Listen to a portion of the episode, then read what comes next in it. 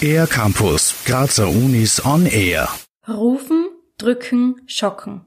Das ist der Slogan der Initiative Drück mich, welche sich forschend und aufklärend mit dem Thema Wiederbelebung auseinandersetzt. Bei einer Studie der Kampagne wussten weniger als ein Fünftel der befragten GrazerInnen die notwendigen Wiederbelebungsmaßnahmen.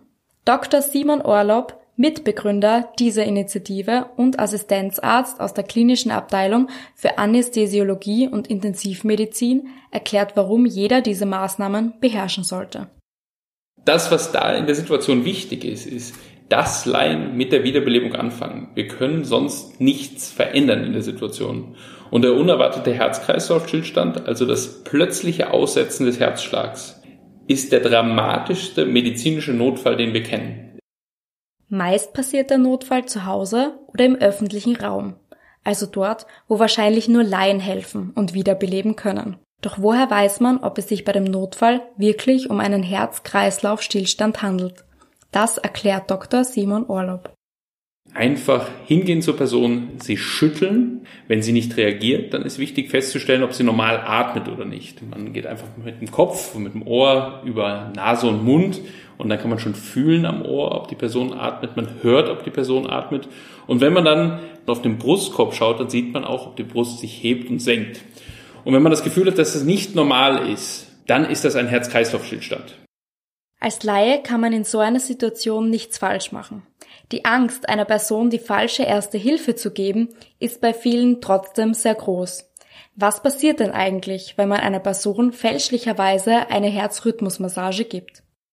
Eine Person wird es nicht tolerieren, dass man Thoraxkompression durchführt, also auf den Brustkorb drückt. Die wird sich wehren dagegen. Und dann weiß man eh, okay, da war nichts. Man kann damit aber keinen Schaden per se anrichten. Viel schlimmer ist der Schaden, wenn eine Person, die einen Herz-Kreislauf-Stillstand hat, nicht wiederbelebt wird. Weil dann sinkt die Überlebenswahrscheinlichkeit um 10% pro Minute. Da die Rettungskräfte im Schnitt neun Minuten zum Einsatzort benötigen, sinkt die Überlebenswahrscheinlichkeit ohne Wiederbelebung somit um 90 Prozent. Das bedeutet, Wiederbelebung rettet Leben. So Dr. Simon Orlob.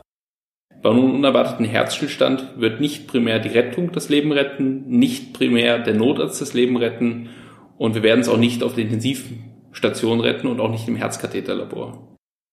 Das Wichtigste ist, die 144, also die Rettung, sofort zu verständigen. Diese hilft auch am Telefon weiter, falls man in der Stresssituation nicht mehr weiter weiß.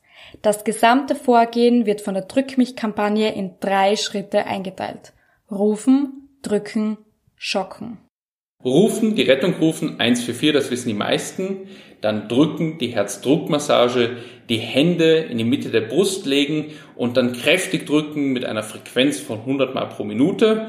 Und wenn man dann noch dran denkt, dass vielleicht ein Defibrillator in der Nähe ist, dann hat man alles perfekt gemacht. Zur Info 100 Mal pro Minute. Das ist der gleiche Rhythmus wie von den Liedern Staying Alive, Highway to Hell oder vom Radetzky Marsch. Weitere Infos und Videos zum Thema Wiederbelebung gibt's auf www.drückmich.at. Für den R-Campus der Grazer Universitäten Anna Maria Distler. Mehr über die Grazer Universitäten auf ercampus-graz.at